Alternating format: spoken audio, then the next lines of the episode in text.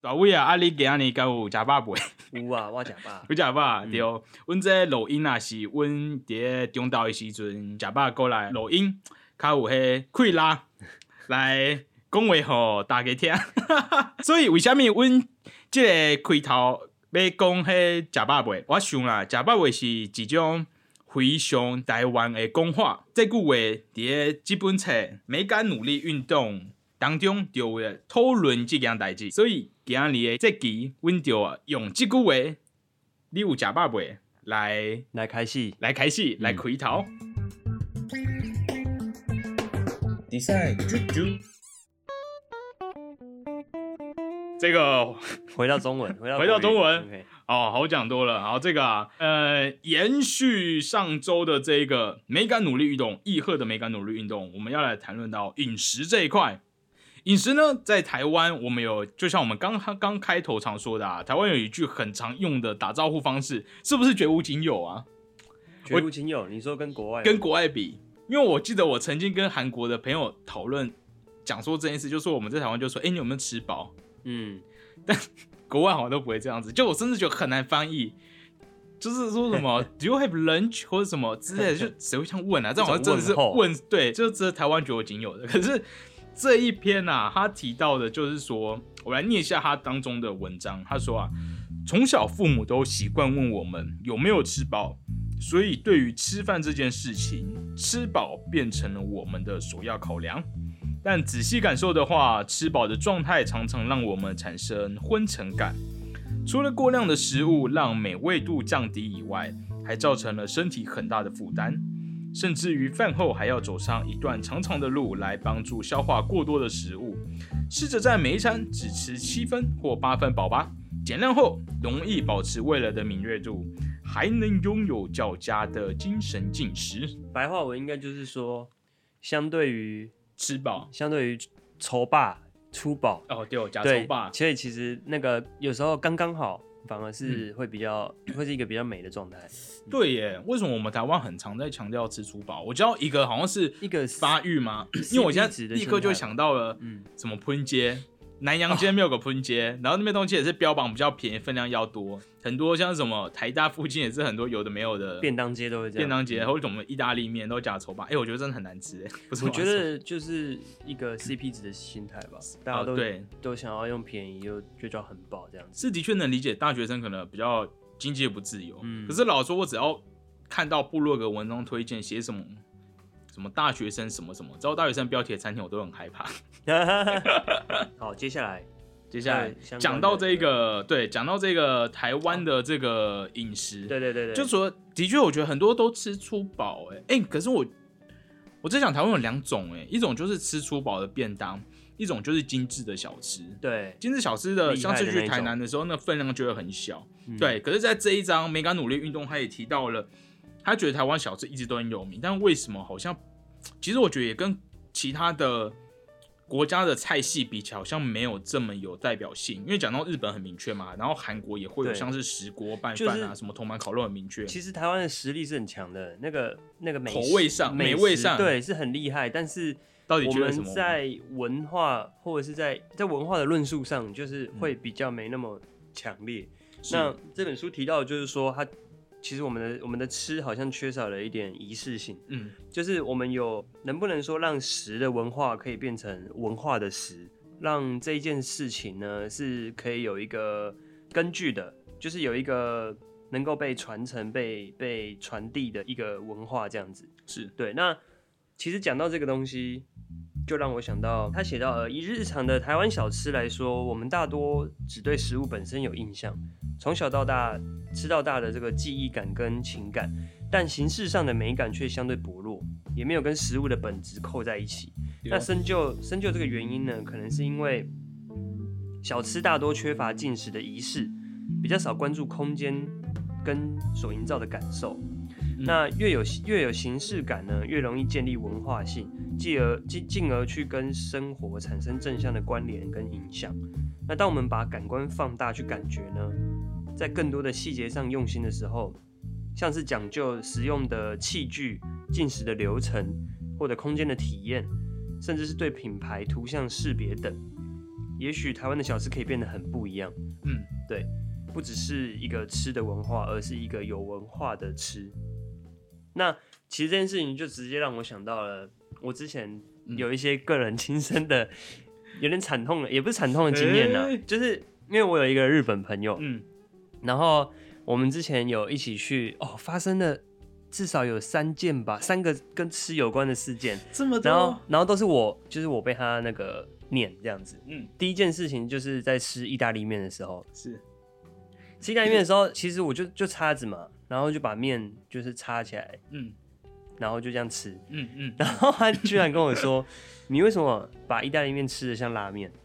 哎，就因为我有点吸吸的动作，卷哦对我没有卷，嗯然后一口就是我没有卷，然后一口放进去咬掉，这我是有一点点吸，对对对。然后我当下就是有点傻眼，我就觉得到底是为什么要那么认真 啊？就只是吃东西而已。然后我就我就这样跟他讲，我就说是啊，就只是要就吃进去而已啊、然后就他这样跟我说，吃东西不是只是要饱而已，嗯。就是跟这个书有点像，就是他的意思就是说你要去吃什么东西要有那个那个东西的样子，就对了。是，对，然后他还居然还说你们学校没有教吗？哎，超我们学校真的没教，哎就是你高过我们的成长过程，等一下，到底有没有教？我们有家政课，家政课对。可，是我觉得他们没有教我们什么刀叉的使用，就是而且我然后我觉得对啊，这样嗯。卷起来真的很不习惯。对，然后还有另外就是有一次在喝饮料的时候，是，手摇饮就吸吸管嘛，里面有冰块嘛，然后吸到饮料都喝完了，嗯但饮料喝完之后冰块会有点化水，就一点点累积在下面，然后我就多吸了两下，我想说嗯就要把它喝干净哦，你说 什么意思？像咖啡一样吗？没有没有下面分层哦。不是不是不是，就一杯手摇饮，然后嗯喝完饮料之后冰块还在，然后可能哦，会有点融化，最后都剩都还有一点点水水之类的，然后我就想说把它喝干净嘛，这样子比较不会浪费这样子。是但是你吸管喝剩下的一点水的时候，会有那个滋滋的声音。嗯嗯嗯这也然后我。吸了两下，他马上，因为那时候我在日本，跟他在日本嗯找他就对了，是，吸了两下，他马上制止我，他说你不能这样子发出这个声音。嗯，对，他说那个什么日本人都很讨厌，真假的？就，是可是那是一个很中开阔的地方吗？在一间店呢、就餐厅里面哦，，真的假的？然后我整个哇，直接就每次被讲的当下，嗯我都觉得很不爽。哎、可是这件事情我有感觉耶，就是裸自己的话，我会吸很小力，因为我觉得那个声音很可，好像听到很不好意思。可是我会觉得啊、有点有一点点感到拘束跟压抑。这个，真的是有点拘束啦。然后还有另外一次，可能啊，嗯这个是可能我比较有点不对，就是在吃完饭的时候，是，呃，我稍微有点打嗝这样，嗯但是我有捂住，然后只是有点打嗝的声音，然后他也他也就马上纠正说你不能发出这种声音。哇，日本真的很文化的吃吃，，对他们的那个礼数真的是嗯有够讲究的，嗯。对啊哎、，可是我其实蛮喜欢出去约会的时候，我这边都狂讲约会，对方打嗝，哎，因为我会觉得我有把你喂饱，哦然后你在我面前没有要那种维持很无聊的形象，嗯我会觉得很亲切。对，所以我其实蛮喜欢看到啊，跟我一起吃饭打嗝，就觉得很有成就感。一种亲民的感对觉。然后哦，当我这这方面其实，嗯，就他这一篇文章啊，嗯，提到这个仪式嘛，还有环境、空间环境的讲究。对，但是我我自己其实有一个感觉是说，嗯，没有错，的确可能环境有些真的是有点太脏乱，需要去整理一下。可是我不知道魏友有没有一种感觉，就是台湾有一些小吃店，你一看到就知道它很好吃，它的那个招牌的那个嗯旧的感觉，像里面那个灯的光线，然后它的那个卤锅之类的。它看起来不是多新多干净，可是你一看就知道这个绝对是好吃的小吃。我觉得这个也是一种台湾食物的一个台湾饮食的一个特殊的地方魅力。对啊，的确，我觉得有些店重新被打造之后，反而就味道味道跑掉，对啊，味道就跑掉哎。对，就是所以要去找到，不能说是一味的去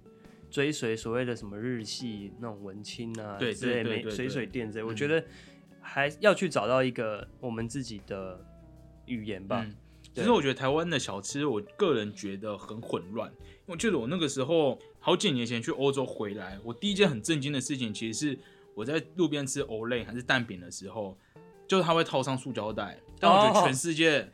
好了，我觉得亚洲说不定有些国家有，洗洗碗很方便。对，洗碗很方便，所以就这便利性就有点凌驾于文化之上。啊，但我还是觉得很震惊，就是你如果仔细想想，一个现代人竟然会把一个一个这么不环保的东西套在 套在你的食物上，明明就有盘子，可是就是为了不洗碗，就觉得好了，我觉得某方面也可以理解，因为洗碗也很花水，说不定对了，哦，对还商店来说对也很麻烦，嗯，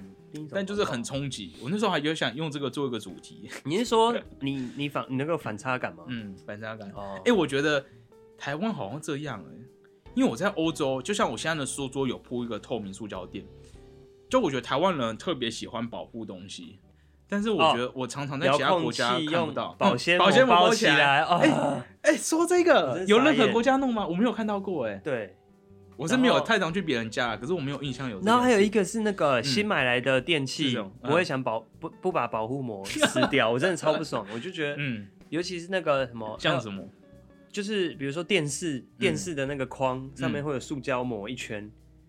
嗯嗯，对然后就不拆哦，就这样放着。然后还有那个嗯笔电，有一些笔电的那个贝壳好像有一些法 丝纹什么的，然后也是有个塑胶膜保护然后就从头到尾都不拆。哎然后我就觉得啊，你设计师设计半天，然后你哎、对你花钱买了，结果你来体验那个塑胶膜，嗯嗯嗯。他们看到觉得很傻眼。还有，我记得有些办公椅椅子也很不喜欢被拆，哦，对，塑胶套特套，那个别的欸塑胶套，这好像，有点在讨论说，这到底是珍惜东西吗？这是个习物的精神吗？我觉得是，可是有点不尊重他，就你像是、你把它过度保护了，你不想要触碰它的感觉。我是为你好的感觉，啊对，有种我是为你好的，我是为你。好，可是你不会觉得舒服。对，但呃我觉得这个问题好两难哦，因为嗯的确这样的诉说可以用很久，就不会有什么刮痕，可是你会觉得。有时候还是要有一些使用痕迹比较有温度了。啊，对啊，使用痕迹其实也是一件好的事情，说不定就是这种我们过度保护的原因，让我们的文化好像停留在一个很表层吧，没有办法很有深度的下去。嗯，啊，我想到我刚才有讲一件事情，就是那个我另外一个也很不能接受的，就是不锈钢块。虽然不锈钢块比较卫生，哦。可是有时候你到一家小吃店里面，他拿这种美奈敏的碗盘，然后再配不锈钢的筷子，然后可能再配 有有的汤匙，有各种汤匙都有，对，嗯。就会觉得很丑，不知道在干嘛。哦可是又能够理解说，为了卫，这样真的是最卫生环保的方式，因为他用木块可能很难杀菌。嗯那他如果用美用那种塑胶的筷子，你知道摇一摇，说不定耐久也不好，又可能也没有比较安全，就觉得很尴尬哎。对啊，所以老实说，这个环境好像很难被改变，嗯，这个好像没有救。真，的，我的结论不能不能，所以这就是要努力的地方。因为还要跟一个还要跟成本去平衡，因为台湾小吃的一大特色也是真的很便宜，嗯那它要那么便宜，就会有一些取舍。嗯嗯嗯所以其实我蛮喜欢小吃变贵，我也希望台湾是哦迈向欧洲的发展，就是人力付出成本值是变高的，所以你可能吃的时间是减少，你变得要更多时间在家里自己煮。可是会对于说你食物整体的东西的那什么价值是提高的，那可能做小吃的人他卖的比较贵，他可能赚的钱一样多，嗯但是整体的还是好的。就是我觉得其实欧洲也是一个很好的方式，就欧洲出去吃饭很贵，可是他可能提供的环境也会比较好。那不过我觉得欧洲有点嗯太极端，太贵了吗还？是先不要到欧洲那样，那真的太夸张。日哎、那我们来看看日本或泰国好了。哦，日本其实我觉得泰国跟台湾比较接近，哦对啊，泰就是路边摊就都很混乱，嗯但是很好吃。对啊，日本的话，有啦，日本没有像欧洲那么夸张啊。嗯，对，可日本好像也不用铁块嘛，它都是用木诶。块、竹块比较多，木也不知道为什么欸。对啊，好啦，反正就是希望这本书散播下去之后，嗯。可以变成种子，然后大家之后假设有开店啊什么的，你可以在一些细节去嗯。讲究，对，然后一起提升这个整个整体的环境。我又想到一件很好笑的事情，讲到那个筷子。我之前去中国的时候，你中国人，你如果去一家小吃店，它很太诡异了，就是它会有一个竹筷筒，里面是筷子，嗯，但它同时又会给你另外一副筷子，可是它给你另外一副筷子是它整个有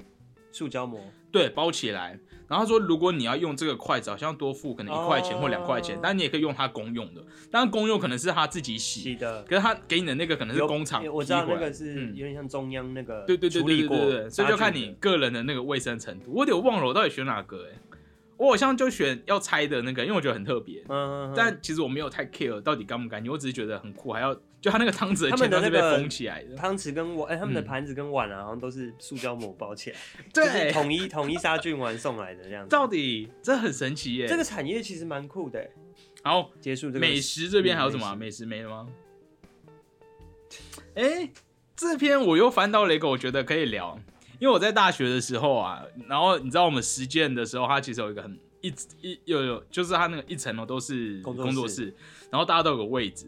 然后我那个时候其实蛮喜欢一个人吃饭。那我会一个人吃饭，主要有几个原因啊。一个当然可能是大家都在跑自己的作品，很忙，然后通常好像会一起出去吃饭，要么就是刚好某一堂课下拼课是五六点，对，会嗯拼读完，大家会一起去。那如果其他就是你课很早结束，你就可能会饿，就跑去买东西吃。然后我还蛮喜欢买回工作室的，因为你就可以可能看电脑嘛，你就可以看个剧。然后有时候我坐在我对面的学弟就突然跟我说：“哎、你知道一个人吃饭会早死哦。” 就说好 幽默，他太常看到我一个人吃饭了。但我忘了他那时候说会早死的原因什么，他好像还有贴文给我看。Anyway，玩笑的哦，对我记得他真的有一个研究，可是我忘了，可能是你情绪不会这么嗨吧，还是什么？没有人抒发情绪，嗯，对，然后我刚刚有在易后的这本书呢，他有他在食物的这个篇章也讲到一个我觉得很有趣的主题，叫做呃习惯一个人吃饭，为生活累积掌握度。这个章节呢就讲了呢，一个人吃饭的时候啊，对于进食餐点和餐厅会有比较全观的观察跟感受，长久累积下来，会对生活产生一种掌握度。如果呢不习惯独自吃饭，那就代表跟依赖别人去进行这个过程，甚至会模仿别人的感官感受。长久下来啊，自己的判断就渐渐消失了。其实无论吃饭、看电影或是看书，都有需要独自进行的时候。一个人吃饭不用讲话，不用顾虑其他人，也不用分析投入到另一个状态中，反而可以专注于食物本身，进而训练自己对于生活的掌握度。我觉得这好像的确，因为你一个人吃饭的时候，一个人吃饭的时候你就没事做，你可能就开始观察这个店。哦，这样刚刚想到这个，嗯，我觉得可以呼应像刚刚刚刚说的那个所谓的仪式仪式这个环境的问的部分，就是我觉得台湾的小吃店有个很大的特色，嗯，就是都会有一台电视，我也在想这件事。对，就是会有一台电视在播新闻哎、，我觉得感感觉很像那种警示语录，就二十一世纪的所有人吃饭都盯着一个方方的箱子。然后你其实盯着，你根本你对于你吃的东西其实没什么感，就已经没什么感觉了，是，你没有办法真的去专注在吃这件事情嗯上。嗯嗯嗯嗯。对啊，其他的国家好像比较少这种情况哎、那你自己在家里吃饭，小时候在家里吃饭看电视？哦，不，会，我们家是对啊，我们家不会看电视。我家我忘了有没有哎、我家现在不会，因为是分开的，可是小时候好像会。那你们家没看电视的时候，就都在干嘛？就分享，聊天，嗯嗯，就对讲话嗯这样子。嗯，但我蛮认同他刚才提到，因为我觉得只要跟朋友一起出去吃饭，你真的就会，呃，花很多时间在聊天。其实我觉得有好有坏啊。嗯，对啊，都要都要有啦。只是说，如果呃平常都是跟人的话，也可以试着就是一个人自己吃吃看。对，嗯，或是我觉得吃饭的时候可以暂时放下手机，就是有一种，生活没有空空白，嗯嗯嗯嗯，哎对，生活没有空白，然后都被填满了，然后然后 OK，我们现在可以接到下一个，对，我们现在要讲主题就是这个，就是无聊我觉得。这的确的确，很多人好像会很怕无聊，随时都要看一些东西。就像我，好了，我自己有时候也会，例如我假日起来，但我还不想起床，我可能就会躺在床上看迷音，哦，就是迷音是我消减无聊的一个方式。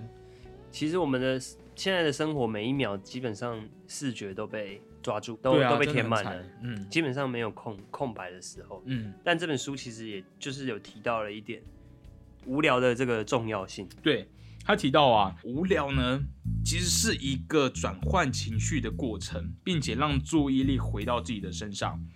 习惯无聊，让美感发生；习惯了无聊，也会产生耐心，再转化衍生成平静的状态。在平静的状态下做出的决定，去除了情绪起伏的影响，比较可以去思考再判断，找到接近自己真正想要的选择。观察也会变得比较仔细跟敏锐，在这个的过程中，就是培养美感的基本条件了。嗯，我蛮喜欢他讲的这个东西，因为以我们这种社畜的身份，大家常会说我们要一整年都在瞎忙，所以可能瞎忙的时候，你会觉得人生过得很充实。但我觉得有时候的瞎忙，好像你人生也会成长，可这个成长可能是对于你工作上的成长，或是这个社会需要的能力，你在这方面绝对会有所成长。可是有时候会想，这个到底是不是自己真的需要的？那如果我们没有把一段时间空下来，然后去思考这件事情，好像我觉得人生就会这样浑浑噩噩过了好多年。嗯，嗯，不知不觉，不知不觉，嗯。然后叶赫也说，这个慢下来，你的心就会告诉你最好的答案。哎，我觉得很适合在年底听这一首。现在，呃，听这一句，现在可以说是娇娇设计的这个什么年底特辑，因为我觉得年底好像时间过得特别慢。你还是走我公司？哎，是哎，吗？你没有吗？你很忙吗？还好哦，都不不好意思，那可是我公司就是最近可能哦东西都在，没有没有，因为东西都在量产了，哦，就设计师就只能那个东西就回来，然后我们就看有没有问题，还是说又有什么突发状况要修正。可是比较不是那个你要疯狂 brainstorming 去想新东西的时候，所以我会觉得时间过得比较慢。嗯，我觉得会有诶、因为我觉得出社会之后会觉得时间过得特别快。以前在大学的时候，你可能上完课你就没家事了，那你在想设计的时候，其实有时候会想到自己的人生。呃，就是你有很多时间在思考，但是真的毕业之后，你每天在工作的时候，真的你会觉得一天就这样过去了。那尤其像刚刚讲到，到底大家怎么样看待无聊这件事情？你有吗？你有曾经什么很无聊的状态下做出了一件真的是很莫名其妙的事，嗯，莫名其妙的事。或者你就是真的是无聊到你才会去做这件事情？你有吗？你先讲。我想想看，哎、其实我现在做 podcast 就是跟我的无聊有关。哦，是吗？因为我最早开始听 podcast，就是因为我也是差不多在这个时候，我不知道怎么科技业在每年的十一、十二月的时候都会哦就萌生了慢下来。对，因为可能因为通常一个产品有点进入下一个阶段，可能就刚好是这个时候啦。嗯就我觉得跟每个公司的周期有关。对，所以我也是在去年这个时候突然有点无聊，然后甚至说，嗯，主管就就跟你说，哦，暂时就是没事，因为可能要等某个决定。嗯出来，你才可以开始盖三 D 或干嘛的，所以我们就暂时你就先做点家事，自己自己学一些东西。那我那时候好像就开始听 Podcast，所以我觉得你就真的是要无聊，你才可以有时间去做一些其他的东西。所以呃，应该说可以把无聊的时候去想想你有没有想做什么事情，而不是一直去看 YouTube 之类的。嗯，对，就是让自己可以有一个净空的状态。净空的状态，嗯然后我之前曾经有一个算是小愿望清单吧，希望说可以嗯把行动电源嗯，换成书，就是说？就是你就是说你出门的时候可以，你也许不要不不是带一颗行动电源，而是带一棵书，也是带一本书，我懂，因为你你在看书的时候，你就不用手机，那等于就是手机的电量就不会消耗。呃对，然后就是你不要你减少划手机的时间，而嗯转移那个时间去书上。我觉得这可以开一个讲座哎、啊因为我第一次听到这件事，而且我觉得它刚好物品跟物品的置换是很有连接性的，而且那个书当做行动电源，感觉在充实自己的人生对对，一个是充手机，一个是充你自己。，对，但我还在努力中。哎、我觉得这个不错，OK，大家都把行动电源换成书，嗯哎、然后我们再打去时报，问他们要不要主办这个活动。嗯嗯嗯，不错。哎、我其实蛮喜欢在捷运上看书的、因为我觉得捷运上看书有两个有两个感觉，一个是一种文青的优越感，哈，是哦。当所有人都在划手机的时候，只有你在看书。嗯那另外一个是，我觉得是打发时间啊，因为你在搭捷运的时候也不能干嘛，然后有时候 YouTube 看久也觉得眼睛好酸哦。可是觉得看书就是你可以慢慢下，慢慢的看，然后因为我如果自己在家里看书的时候，你知道诱惑很多，可能一会要划划手机干嘛干嘛干嘛的，或者有电视又能走来走去。可是，在大家解运的时候，因为我要看书的时候，手机可能就会放口袋，变成说那个环境下。我就只能看书，而且我都拿起书了，我就是要看书，不然我如果拿起书又拿手机，大家就想说你在 对，对，一个是没手，一个是隔壁人想说你到底在干嘛，到底要干嘛？但你都拿起书，你就觉得好，大家都在看我，我现在就是要必须看书。我承认还是有一点外在形象的因素，哦但是可以被大家监督。对被大家监督，可是总结来说还是一个蛮享受的时候。嗯，嗯，那你觉得睡前呢？因为我个人睡前真的会，要么就聊天，要么就看迷音账号。其实睡前看书是蛮适合的啦，因为啊因为你因为有人就是有在研究是说那个嗯荧幕的蓝光对睡眠其实蛮影响的，对啊。然后嗯看书其实可以很平比较平静，嗯，让你脑袋休进入休息这样。哎、可是我突然想到，你如果刚才讲到无聊，假设你睡前你突然开始思考人生，我觉得这也很会不会一思考就失眠。哦，算了，搞应该是会，应应该是会想一想，你就想到累，然后就睡着了吧？你要想到心很累，对啊，其实啊真的是，嗯，手机出来之后少了很多那种，思考可以独立思考的，净空嗯对啊的时说的没错哎，然后我觉得等待变得不但不再那么有价值，因为等待，等待一个人，你嗯，你可以划手机，所以你你现在这个时代的等待，比起二十年前的等待嗯，是没那么有价值的。是，就是对啊，因为你你以前的人在等待就真的只能等，嗯嗯嗯，但是你现在等待可以一直滑，就是一直有分散注意力，然后就真的要试着净空了。所以大家就不要再追踪民营账号了，也也是也不是那么也不是极端呐、啊。但民营账号很多都是一些地域梗，很可怕欸。哦那真的是文化。好，那所以以上这边就是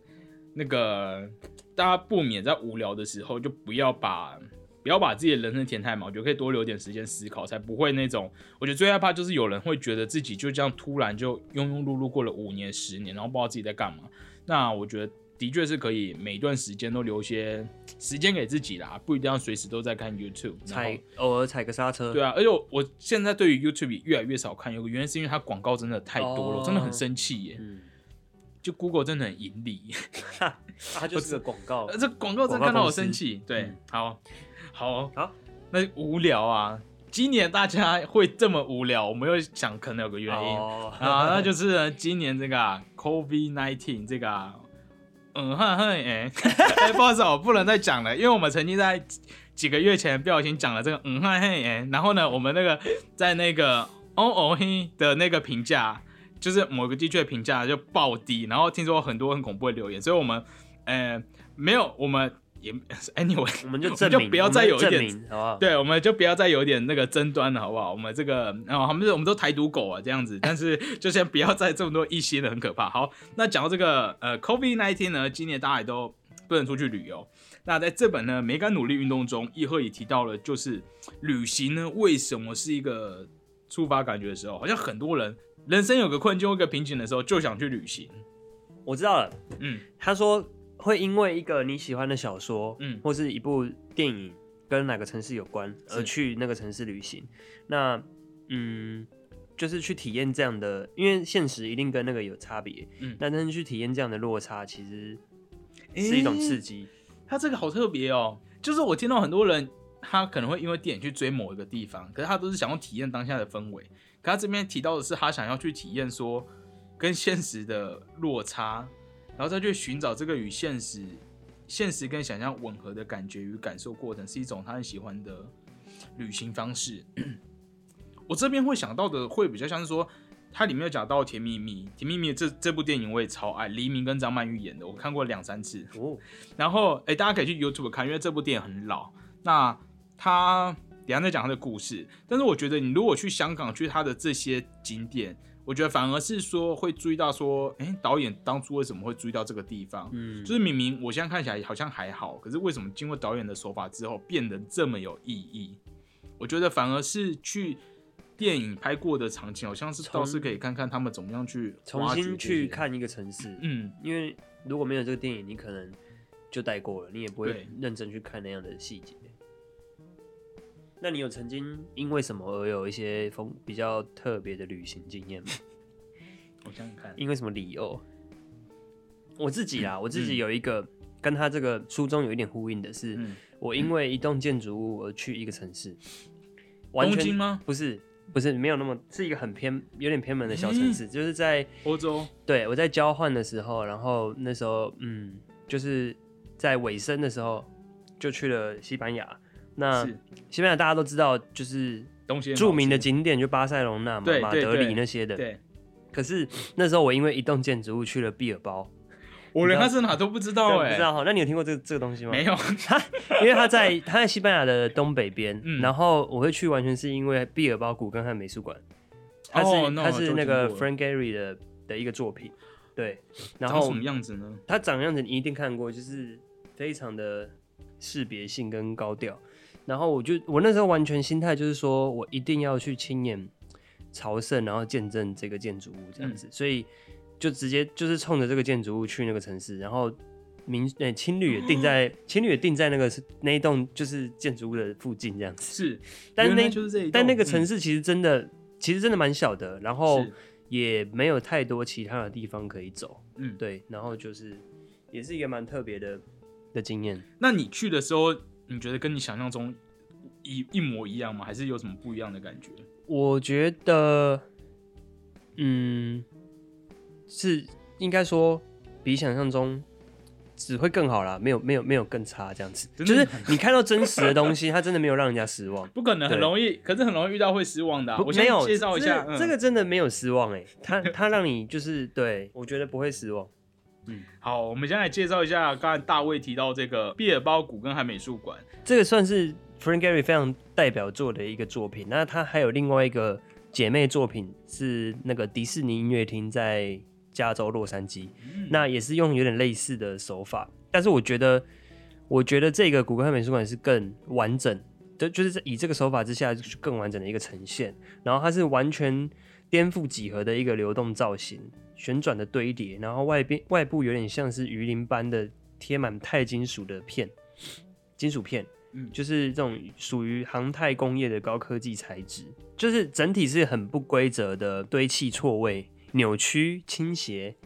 分裂，非常的嗯解构这样子。我觉得看起来很像布料，哎，它就很像一堆布料，布料就是缠在那边，有一种嗯风中起源的感觉。因为我现在乱下标题，对，好，毕尔包的古根汉美术馆。但我个人，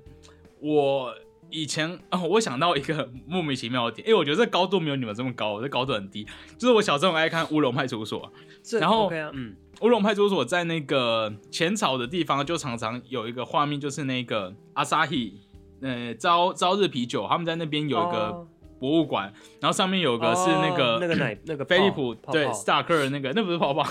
他的金色火焰的作品。然后在我记得在那个乌龙派出所里面，他都会说，好像叫他黄金大便，哦，我忘记是漫画里面这样讲，还是我还是我不知道在哪里看到，反正我对对他很有印象。然后我上去东京的时候就有去看，然后他本人其实很小，我有看到，对就就那样，嗯，就好像跟想象中不一样。对，还是有，我觉得我人生可能会有一些这样的经验，但由于真的是过久没有出国旅行了，我真的觉得我感觉有点疲乏，哎，嗯，感觉有点疲乏。但我想到他讲的这个出国旅行去触发感受，我自己有个手法，因为我去年跟一个大学朋友去泰国，那我们去泰国，我们走的行程很好玩，我们走行程是从最便宜的住到最贵的。哦，哎，对蛮有趣的欸，所以我们第一天住的是一个是在口山路的一个民宿，那它整栋是用木造的建筑，然后我我实际上有点忘记它到底是泰国的哪一个风格，但 anyway 它就是在一堆民宅里面，我们光走进去就要走很多小巷子，很像台湾那种传统菜市场的巷子，对，找好久才找到。然后它全程是木造建筑，所以进去就要脱鞋，厕所也超简超超烂。重点是因为它是很古老的民宿，很古老的房子，所以它就是那个楼梯都有滴滴声，然后它也没有冷气，它然后它有蚊帐。哇，在然后我记得对冷气，，然后我记得我们第一天睡觉的时候，因为很热，我们就打开窗户。然后曼谷那天刚好大雾霾，哦没有大雾霾，我们隔天早上起来喉咙超痛。哇，对，但我们只好险只住了一晚，然后第二天我们就去一个海岛度假，然后稍微升级了，变成一个可以看到海边的小 v 啦。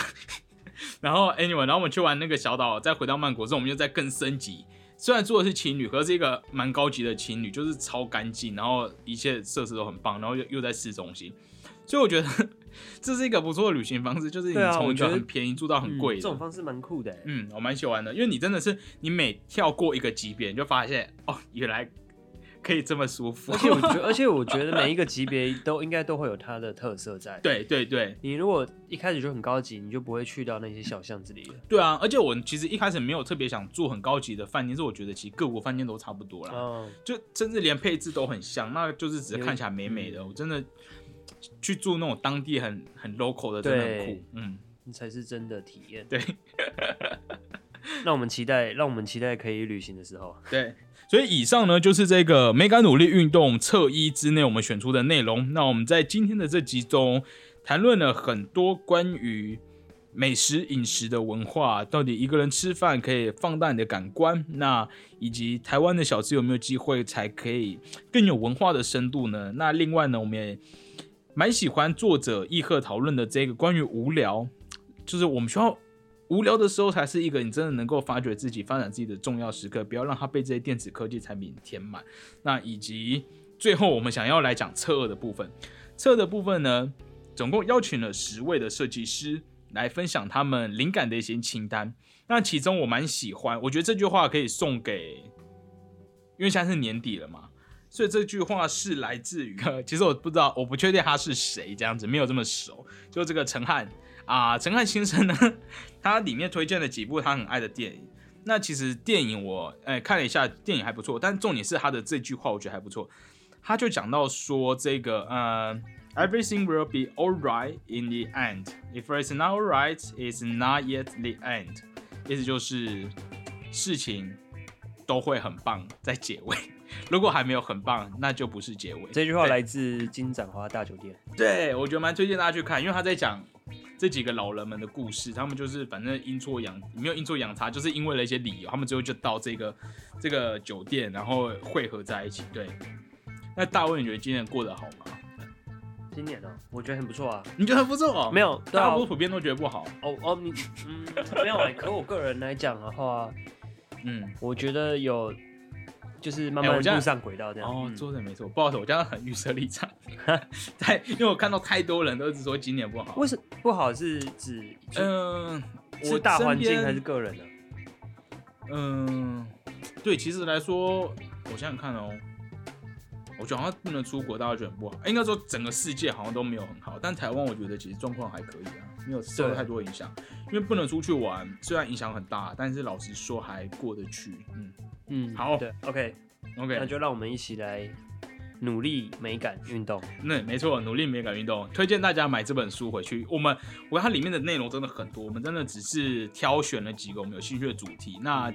蛮适合送给周遭的亲朋好友，因为我觉得它不止在，因为我觉得它的美感。他谈论的层面非常的广，他不是单纯要去东西要美这件事情，他也谈论到像是关系、两性之间的关系、家人之间的关系，那到以及整个台湾的一个文化的程文化的这个深入的程度，那还有蛮多自我自我成长的一些。呃，一些内容的讨论啊，那它后面每一个章节也有所谓的一个习题的部分，也蛮适合当做你日常生活中想要多有一些刺激，或是多做一些不同，尤其在这个年底的时候。那请现在大家立刻就去购。哎，我跟你讲，哎，之前没有叶配，就没有叶配，我们只是收到这本书啦。但因为它这本书的内容真的很好看，所以我们就分了两集讲。那我，嗯，我后来觉得在十一月做这做这件事情不错。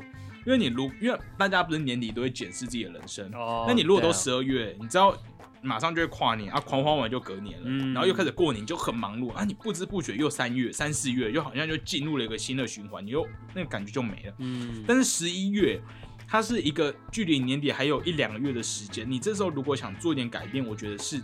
是真的是有效的，就是你可以在今年结束前还有一点时间来尝试一些。你可能今年因为太过于忙碌呢，忽略了一些自我的感受或者自己想做的事情，那就在这边推荐给大家这本陈奕赫 Van 的美感努力运动，谢谢大家，好，谢谢大家。